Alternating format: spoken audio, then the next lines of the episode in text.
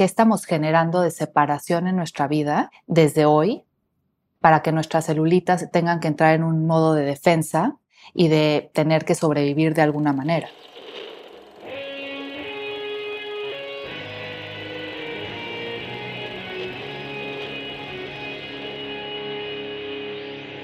Bienvenidos a Volver al Futuro Podcast, donde platicamos con las mentes que nos impulsan a crear el nuevo paradigma de salud y bienestar, conducido por Víctor Sadia.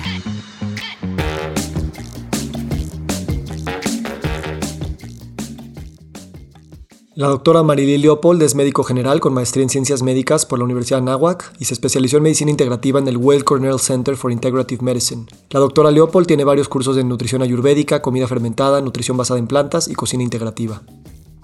Hola, este es un episodio un poco diferente. Es una conversación que tuve con la doctora Marilyn Leopold hace más de dos años, que grabamos para Cancer Talks, que es una asociación sin fines de lucro en Estados Unidos que pues quiere resignificar toda la narrativa del cáncer. Y yo he colaborado con ellos por algunos meses. Quise compartir esta conversación en Volver al Futuro porque es una conversación un poco diferente, no tanto una entrevista, sino el tomar el tema del cáncer, que es difícil, es un tema que quién puede y no puede hablar de ese tema y como sabemos, la enfermedad es un tema existencial, entonces el cáncer tal vez es la más existencial de las enfermedades.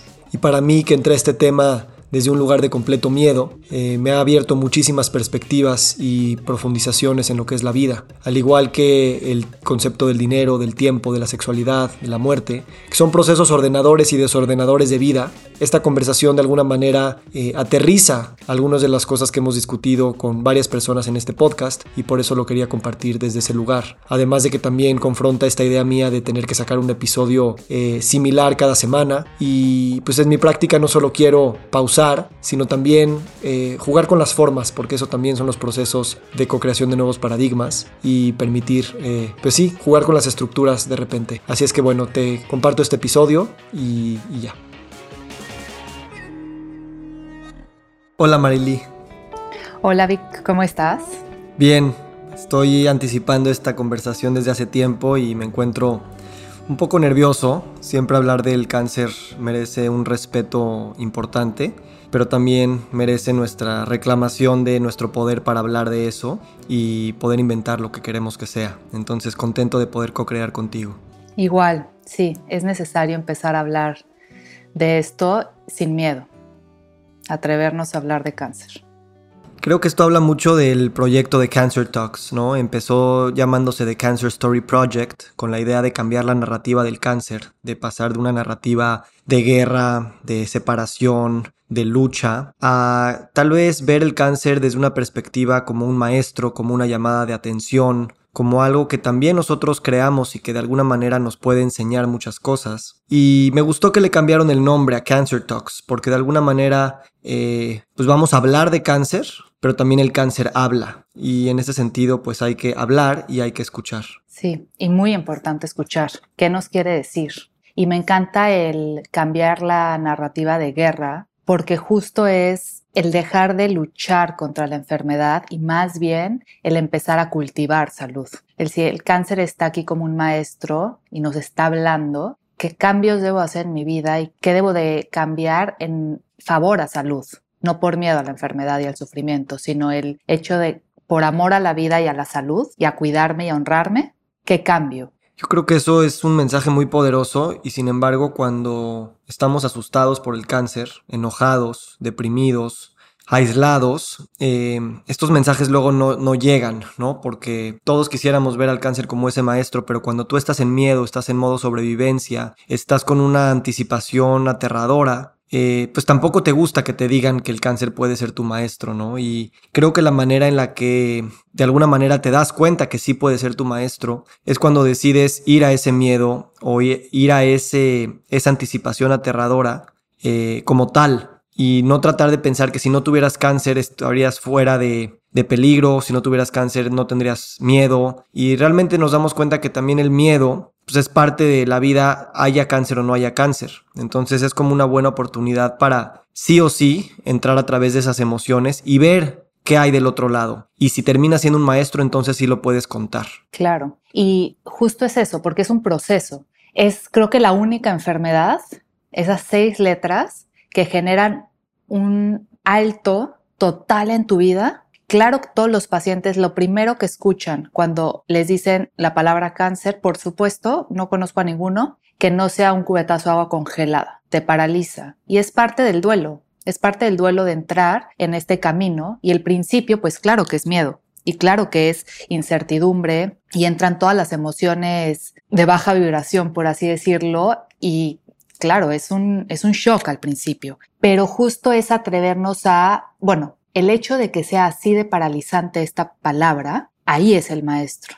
Porque yo lo veo como un llamado a atención. Muchas veces, si no llegara algo así de fuerte, no pondríamos atención y no haríamos caso a muchas cosas. Entonces, al principio, claro que tenemos que lidiar con estas etapas del duelo y atravesarlas. Entonces, sí, el principio va a ser muy difícil, pero justo es esa parálisis la que nos permite de verdad analizar intentar salirnos un poquito de la caja y ver desde arriba qué está pasando con nuestra vida y analizar qué nos estamos en paz con todo lo que está en nuestro pasado, en nuestro presente y de ahí empezamos a reconstruir y a reorganizar esta sanación. Y claro, lo que es interesante es que ahorita las estadísticas del cáncer nos indican que pues hay muchas probabilidades de que todos eh, bueno, muchos tengamos eh, eventualmente cáncer. Eh, y en ese sentido, podríamos pensar que el cáncer lo podemos escoger como nuestro maestro antes de que recibamos un diagnóstico o tal vez seremos forzados a recibirlo como un maestro gracias a pues, estas estadísticas que van, van creciendo, ¿no? Entonces, o tú escoges al maestro o pues te esperas y el maestro te va a terminar escogiendo a ti. Sí, que justo ahorita pues tú y yo estamos en esa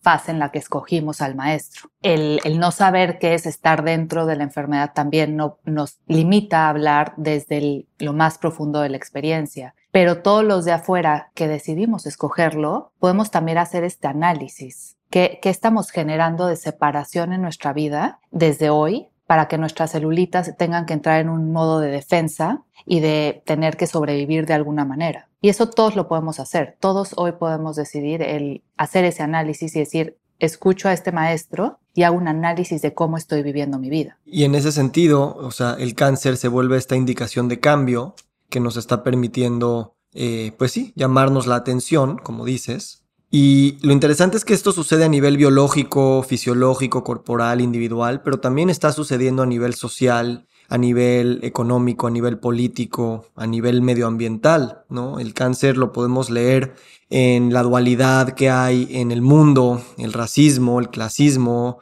el sexismo, la xenofobia, eh, la gran diferencia entre las clases altas y las clases bajas, los nacionalismos agresivos. Lo puedes leer también en la devastación, digamos, que hay a nivel ambiental, el aire, el agua, los árboles. Y de alguna manera ese equilibrio eh, se ha perdido en muchos sentidos. Entonces el cáncer de alguna manera no nada más es celulitas biológicas mitocondrias, sino también las células y las mitocondrias comunitarias y las células y mitocondrias de las selvas, de los bosques, del aire y de la atmósfera. Totalmente. Y justo es esa parte de unir, ¿no? Lo macro con lo micro. Y es lo mismo que estamos haciendo con el planeta hoy, con la sociedad, lo mismo que estamos haciendo con nuestro cuerpo. Y para decirlo más tangible, a mí me gusta la frase el vivir en coherencia. O sea, si analizamos de raíz qué significa vivir en coherencia, qué es esta, lo más que podamos, somos seres humanos, pero este intentar este equilibrio y este balance en todas estas áreas desde dentro hacia afuera, empieza ahí el caminito de,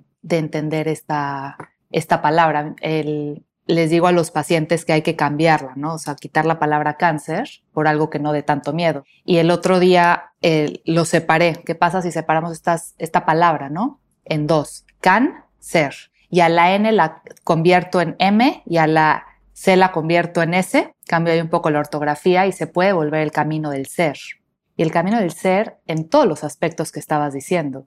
El reorganizar y de verdad hacer un análisis de, de qué es mi micro y qué es mi macro alrededor y cómo puedo empezar este camino del ser sin miedo, empezando a balancear todo, en donde sientas paz interior el cómo yo transmito el qué significa esa coherencia es cuando vas sintiendo que, hace sentido, que, empiezas a vivir con paz, que sueltas muchas de esas emociones o las puedes lograr trabajar y todo empieza a ser un, un camino y un sentido, vas atravesando estos pasos. Hablando de Cancer Talks eh, y hablando de cambiar las narrativas individuales y colectivas, nos damos cuenta que hay una falta también de historias que nos permitan reconectar con estas palabras y con estos miedos y con estas personas. Eh, a veces tenemos demasiadas historias de miedo y de problemas estas las encuentras por todas partes relacionadas al cáncer y lo que no encontramos son otro tipo de historias donde el cáncer también se puede ver como algo que agradecemos. Y yo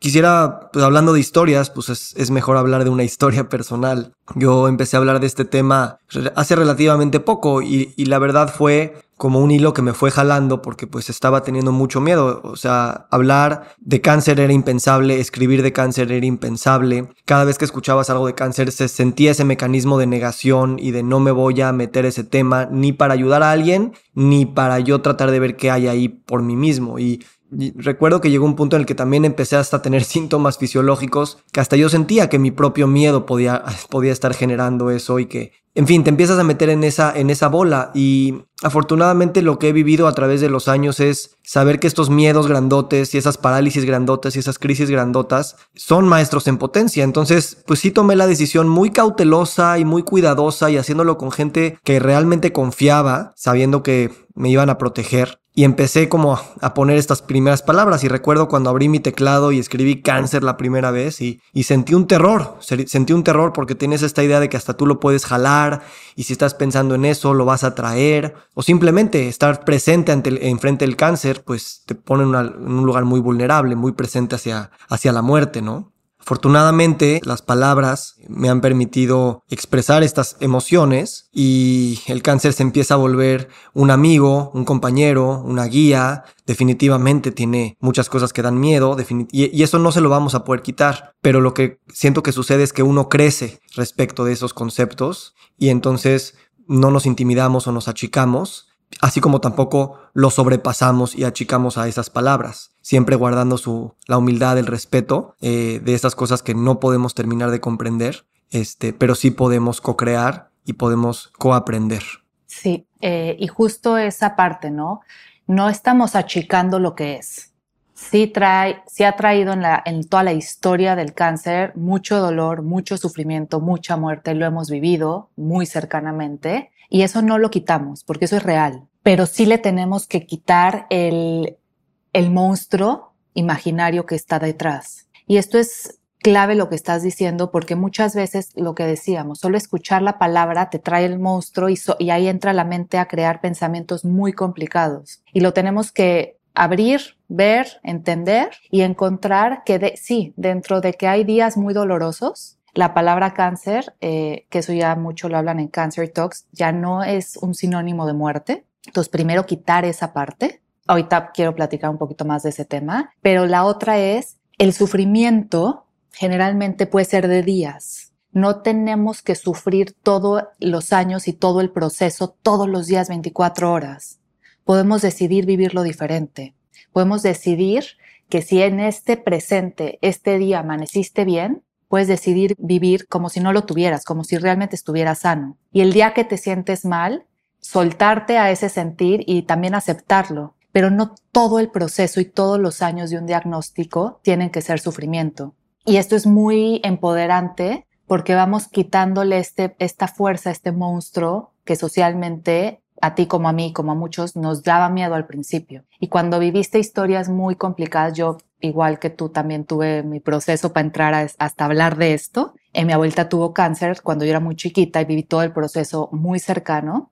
Y sí, tristemente viví ese proceso de sufrimiento y que no había gente que hablara de esto y que no había nadie que te guiara a poderlo vivir diferente y a que te ayudaran a quitar el monstruo de la cabeza. Y conforme fui ya estudiando medicina y viendo pacientes y que la vida me llevó a ver pacientes con cáncer, lo empecé a ver diferente y empecé a descubrir que podíamos hablarlo y vivirlo diferente con los pacientes, juntos. Precisamente creo que también, así como a muchas personas, a todos nos, nos aterra el tema, también hay muchos profesionales de la salud que pues también están aterrados del tema y que tal vez hay algunos doctores y profesionales que pues no sé si decir no se atreven, pero simplemente o naturalmente van a, van a escoger no lidiar con esas cosas que los confrontan de una manera muy profunda. Y realmente creo que no hay, no hay que darle muchas vueltas. La confrontación aquí es la mortalidad y la muerte. Y es importante, necesario y tal vez indispensable que como condición de vitalidad, de vida, de presencia y hasta de salud, conversemos, bailemos, aprendamos con la muerte. Totalmente de acuerdo, porque realmente ese es el miedo profundo. Y muchas veces cuando ven un diagnóstico con muchas metástasis, ya es, no, ya, no hay nada que hacer, ni siquiera se atreven a experimentar y hablar del tema. Y aquí me parece apasionante, he estudiado mucho el tema de la muerte, cómo en este lado del planeta lo hemos satanizado. Nadie habla de la muerte, lo evitamos a toda costa y más importante, no entendemos que realmente es con lo único con lo que nacimos y lo único que tenemos seguro. Es que de este plano físico nos vamos. Lo importante es entender que aceptándolo y sabiendo que nuestro tiempo es finito, hay mucho que hacer. Y mientras estemos vivos, no hay falsas esperanzas. Estamos vivos. Podemos vivir el día mucho mejor y quitar ese apego al resultado y quitar ese miedo a no quiero hablar del tema, no le des falsas esperanzas. Los números dicen que este pronóstico es muy malo. Ya se sabe que mucha gente en el hecho de que le escuchen un pronóstico malo se anticipa hasta su muerte del miedo profundo al que entran. Y me sorprenden otras culturas como la muerte es respetada, es honrada, es pacífica. Hacen ritos hacia la muerte. Buena, ¿no? Una, un bien morir. Y el otro día escuché una historia de una paciente que me pareció hermoso, que un familiar ya estaba listo, ya, ya estaba listo para, para morir. Y su última misión en la vida fue que toda su familia hiciera las paces con ese proceso y que fue una muerte muy bonita y muy pacífica, en donde fue en la casa con la música favorita, con flores, todos alegres, despidiendo y recordando a esa persona. Y este es, yo creo que el gran miedo profundo que existe ante esta palabra. Y no es, la muerte no es haber fallado. En realidad la muerte no es haber perdido la lucha contra algo. Es algo que va a pasar, pero podemos decidir cómo lo queremos vivir y cómo queremos caminar esos procesos. Y el, para mí, personalmente, el haber estudiado esto, claro que era un miedo muy profundo que yo tenía. De hecho, tuve en el 2017, eh, me habían diagnosticado, bueno, estaba con problemas de salud y lo primero que vieron era, bueno, mi tiroides que en el ultrasonido estaba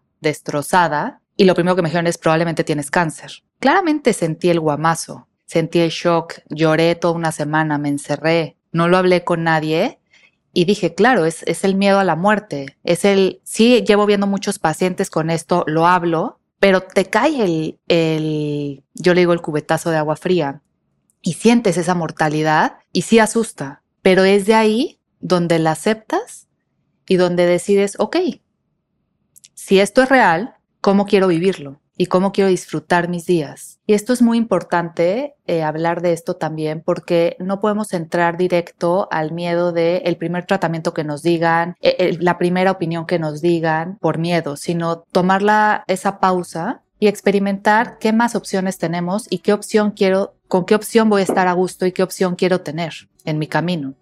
Gracias por compartir eso, Marily. Y creo que, sabes, ahorita estamos a la mitad de la semana grabando esto y todos tenemos vidas apresuradas, demandas por todas partes, prisas, retos de salud, económicos, familiares, ambientales, todo.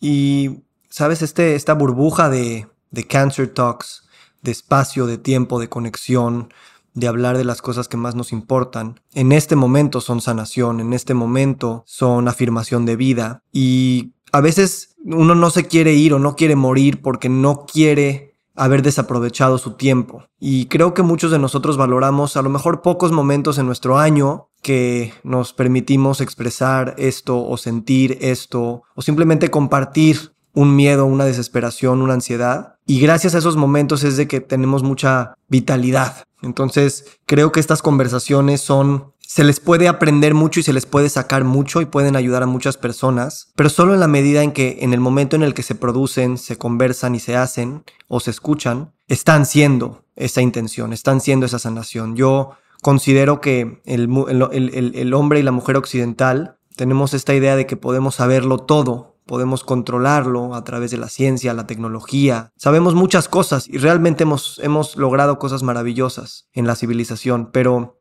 creo que a veces perdemos de vista el gran misterio que es la vida, el gran misterio que es la muerte, el gran misterio que es estar despiertos, sintiendo, compartiendo un espacio de tiempo, que es el tiempo, que es el espacio, ¿no? El cáncer está cerca de esas reflexiones, entonces yo valoro mucho eso porque nos da, a mí al menos me da esta humildad de saber que soy beneficiario de un milagro cósmico y al mismo tiempo parte de él, indispensable, pero también eso es algo mucho más grande que yo, que me trascenderá y que pues con unas regaladitas de reflexión, de tiempo, de disfrutar la belleza que hay, eh, eh, sin tener todas las respuestas, sin poder controlarlo todo, pues siento, siento una paz, ¿no? Que de alguna manera el miedo permitió, porque definitivamente ese cosmos es un abismo sin fin, pero también es una dicha sin fin. Súper, súper bonito y profundo. Y justo, ¿no? Es, si nos ponemos a pensar en tiempo cósmico, nuestro tiempo en este plano físico, con este cuerpo físico, es mínimo. Es una nada en el tiempo universal y es un regalo. Y para mí, la gran lección de, esta, del cáncer en mi vida ha sido entender este regalo y saber que, que el regalo de estar vivos es disfrutar el plano físico. Abrazar un árbol, sentir el pasto en los pies, meterte al mar y sentir el abrazo de las olas, el viento con el olor a bosque húmedo, ver un amanecer, ver un atardecer, las estrellas en el cielo. Ese es el gran regalo. ¿Y cuántas veces pasamos la vida sin apreciarlo? Y sin apreciar el amanecer.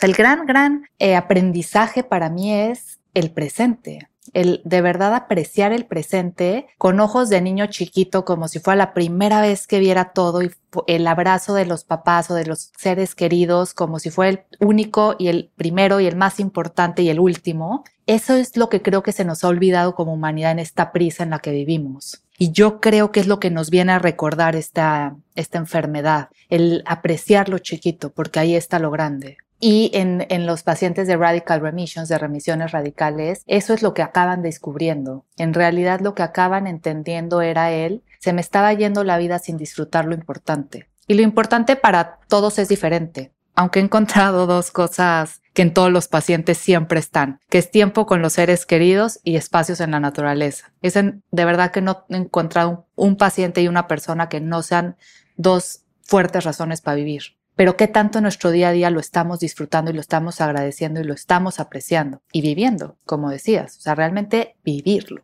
Y este sentirlo, platicamos el otro día, de sentirse enamorados de la vida. O sea, simplemente sentir eh, maripositas en el estómago de ver un amanecer. ¿Cuántas veces se nos ha olvidado eso? O vamos por la vía y lo viste, pero ibas en el coche con tanta prisa interior que se te olvidó apreciarlo. Entonces, es, para mí es de las grandes lecciones y justo estos espacios es recordárnoslo, porque somos humanos y vivimos en un mundo que sí va muy a prisa y sí hay muchas, muchos pendientes que nos van a desconectar otra vez, pero tenemos que regresar a platicarlo y a sentirlo, porque lo podemos olvidar. Y, y dicen los grandes maestros que la clave del crecimiento interior es cada vez recordarlo más seguido, porque nos vamos a olvidar y se nos va a ir la vida otra vez estos espacios y estas pláticas nos regresan a volverlo a sentir y a recordar. Y a trabajar diario en esa coherencia, en, en analizar diario, todas las noches, cómo viví el día, cómo quiero vivir el día de mañana. Si no hacemos esos pequeños espacios de presencia al día, así sea un minuto, es muy fácil que la vida se nos vaya. Ahorita me haces reflexionar que mucho de la sanación no es sobrevivir, no es no morir, sino estar muy conectados en el por qué vivir, en el querer vivir. Y es muy bonito cuando lo ves desde esta perspectiva. Cualquier cosa que tú quieras sanar en tu vida, incluido el cáncer, es reconectar, aceptar y de alguna manera esforzarte para acrecentar estas cosas que en tu vida, en tu mente, en tus relaciones, en tus rutinas, afirman esta voluntad de querer vivir. Y como dices, cada quien tiene un camino diferente, pero qué bonito pensar que cualquier persona que te guíe, si tienes una enfermedad, sea tu doctor o tu nutriólogo o tu amigo, que sea un constante recordatorio, si no es que un espejo, de las razones de por qué quieres estar aquí y qué es lo que quieres expresar. Totalmente. Lo decíamos al principio, el no es por miedo a la enfermedad cambio mi alimentación y por miedo a, a que esto me, se empeore, hago este tratamiento o el otro, sino la conciencia profunda de hacerlo por amor a la vida y por realmente querer vivir. Y esto lo podemos eh, quitar del cáncer y llevarlo a simple una, a una dieta, a un cambio de alimentación. Y lo menciono porque esto es muy común. Y es un ejemplo que nos va a quedar muy claro lo que acabas de decir. El, es que voy a, quiero enflacar porque quiero entrar en el vestido, porque odio verme gorda, porque no me gusta cómo se me ve esta ropa o porque es que me dijeron que me puedo enfermar. A decir, quiero comer sano quiero tener una vida activa por honrar a mi cuerpo y por honrar a la vida y por disfrutar la vida con vitalidad. Es justo lo mismo en, el cáncer. ¿Le vas a entrar al tratamiento por miedo a la enfermedad o a lo que te están diciendo los doctores o a morir? ¿O le vamos a entrar por, por sentir vitalidad y por querer seguir en este planeta? Como cualquier miedo eh, grande y chico, que a veces no se puede diferenciar qué es grande y qué es chico, siempre hay un miedo em, o una relación que está desde heridas del pasado o condicionamientos sociales o culturales o simplemente inercia con el que hemos vivido eh, relativa a nuestra relación, ya dijimos, con la muerte, pero también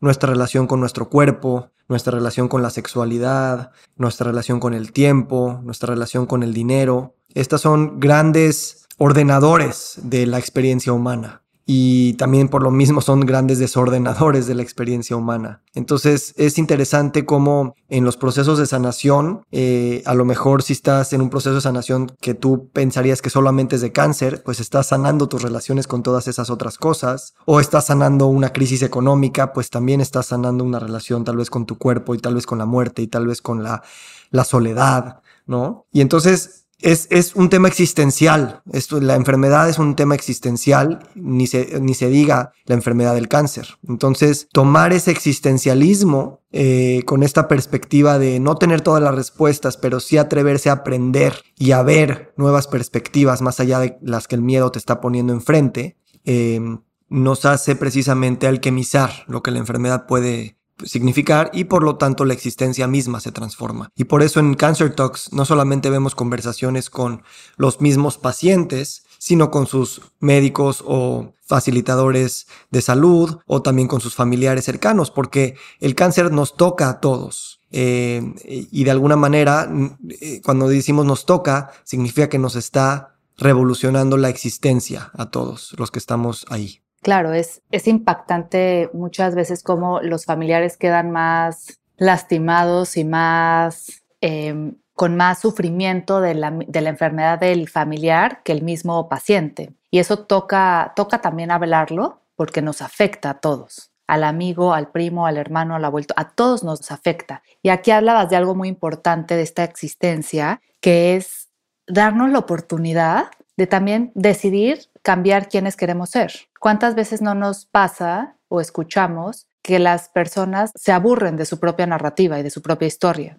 y que eso les hace, les da un bajón tan grande y no, no saben cómo salir de ese pabellón? Y puede ser esto, esta, esta palabra, estas seis letritas, ese cambio de decir quiero otra historia y puedo cambiar, puedo decidir ser otra persona. Y sí, tuve creencias y tuve hábitos y tuve maneras de vivir en el pasado de cierta forma, pero si sigo en este plano físico, puedo decidir cambiarlo y puedo decidir cambiar mi historia y soñar lo más loco y lo más divertido intentar lograrlo, porque nos da la oportunidad, mientras sigamos acá, nos da la oportunidad esta enfermedad, esta pausa en nuestra vida, sea el paciente o a todos los demás, de decir, y si no estoy tan contento con esto, ¿cómo rearmo mi vida? Claro. Y en ese sentido, hablando de historias, eh, el cáncer, muchas personas, según con la óptica con la que lo vean o lo expliquen, pues van a pensar que el cáncer es una sola cosa, ¿no? O sea, a lo mejor hay personas que piensan que el cáncer es nada más un tema genético, o otros que es un tema nada más de la alimentación,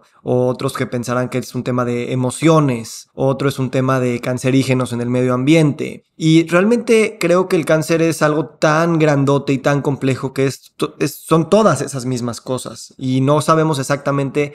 Eh, en qué extensión eh, y en qué causalidad podíamos atribuirle solamente a muy pocas, ¿no? Pareciera que todas están interconectadas. Lo digo esto porque tenemos también esta tendencia de culpar a ciertos culpables de pues, que tenemos cáncer y también vivimos en ese lugar o de víctima o de enojo ante estas situaciones que se dan, de que por qué las empresas contaminan o por qué las empresas venden basura o por qué estas personas son tan agresivas o por qué, eh, en fin, y también terminamos separándonos, ¿no? Y creo que también parte de nuestra sanación individual, comunitaria y planetaria es asumir esas conductas, productos, eh, tendencias que son a lo mejor las pusieron antes que tú otras personas, o a lo mejor son personas que están del otro lado del mundo, pero comparten esa misma humanidad que tú, comparten esa misma ignorancia que tú, y de alguna manera todos somos corresponsables de estas cosas que hemos puesto adelante, que siento que al alquimizar estas historias como propias, seas el que toma decisiones de política pública o de, o de, o simplemente para tu familia, eh,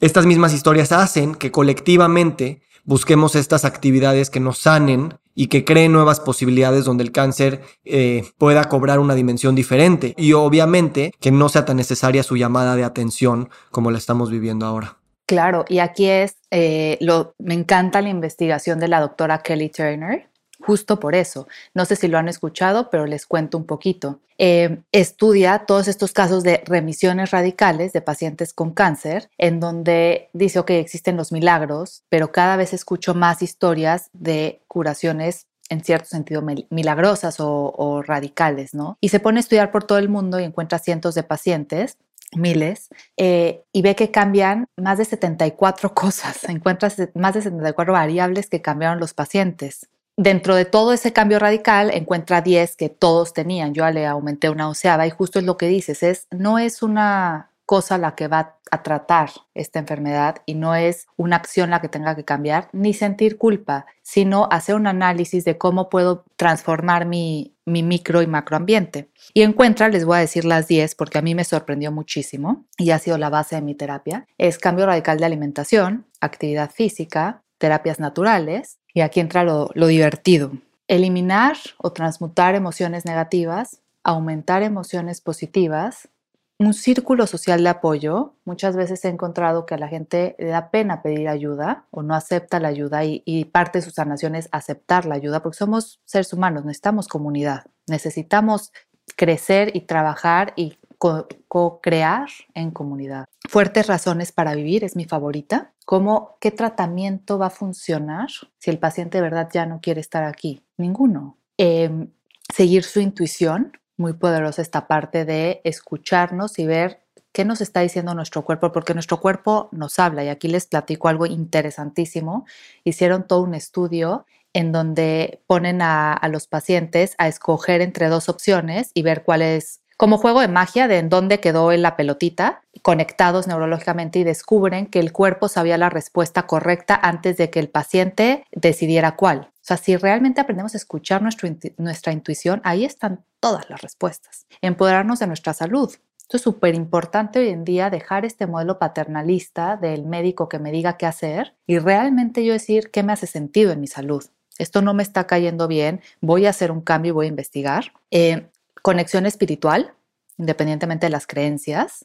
Yo aumenté porque sí estoy muy metida en la parte ambiental, porque es parte de que si el planeta en el que vivimos está enfermo, vamos a estar enfermos. Entonces, limpiar lo más que podamos de, esta, de estos químicos y esta toxicidad que nos está lastimando. Entonces, ahí es donde uno entiende que en realidad nunca se va a encontrar la cura contra el cáncer como tal, porque es todo y es súper personal porque somos unos seres bioindividuales. Y ahí entra el arte de sanar y la magia de este maestro, que nuestro caminar va a ser diferente y que lo que hizo el vecino o como le fue al vecino no es mi historia. Y creo que es parte súper importante entender eso porque quita mucho miedo, porque tu historia va a ser la tuya y va a ser diferente a la de los demás. Y puedes ahí decidir cómo vivirla diferente también.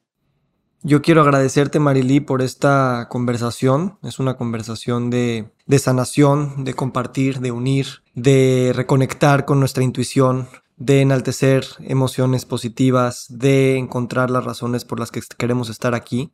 Y mi deseo es que estos Cancer Talks eh, sigan creciendo, que la gente las escuche, las comparta, pero sobre todo todos nos atrevamos a hablar, hablar de lo que sea, de lo que, de lo que tu intuición, tu corazón o tu miedo te esté pidiendo en ese momento. Eh, hay demasiadas conversaciones sucediendo, pero yo pensaría que estas conversaciones son muy importantes y que no pueden opacarse. Eh, se pueden opacar fácil más bien, pero depende de nosotros el atrevernos a hacerlo, ¿no? Entonces, pues quiero celebrar eh, lo que se ha hecho en Cancer Talks hasta el momento.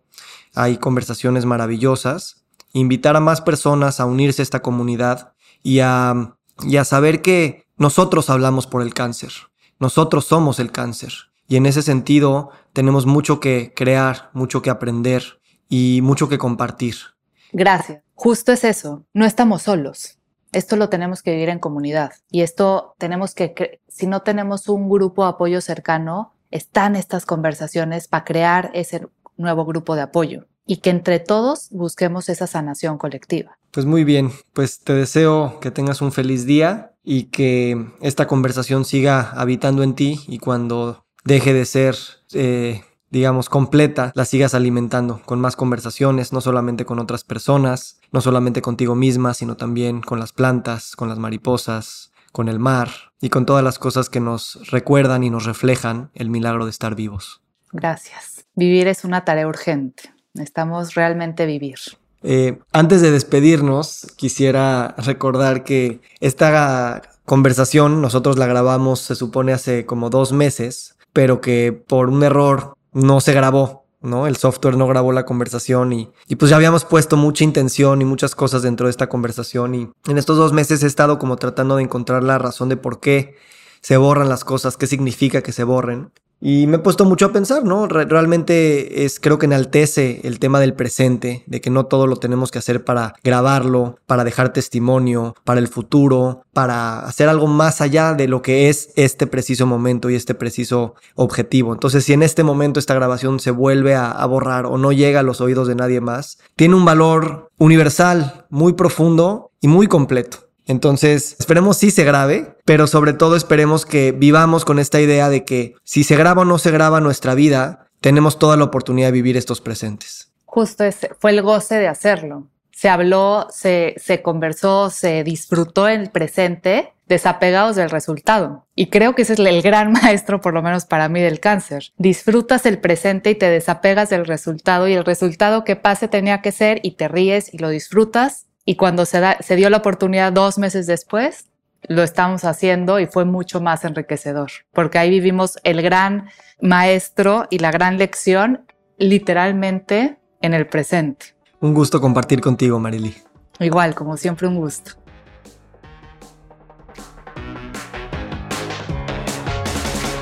Nos encantaría recibir tu retroalimentación de estos podcasts para continuar generando contenidos que te sean útiles e interesantes. Si puedes, déjanos un comentario en la página web victorsaadia.com.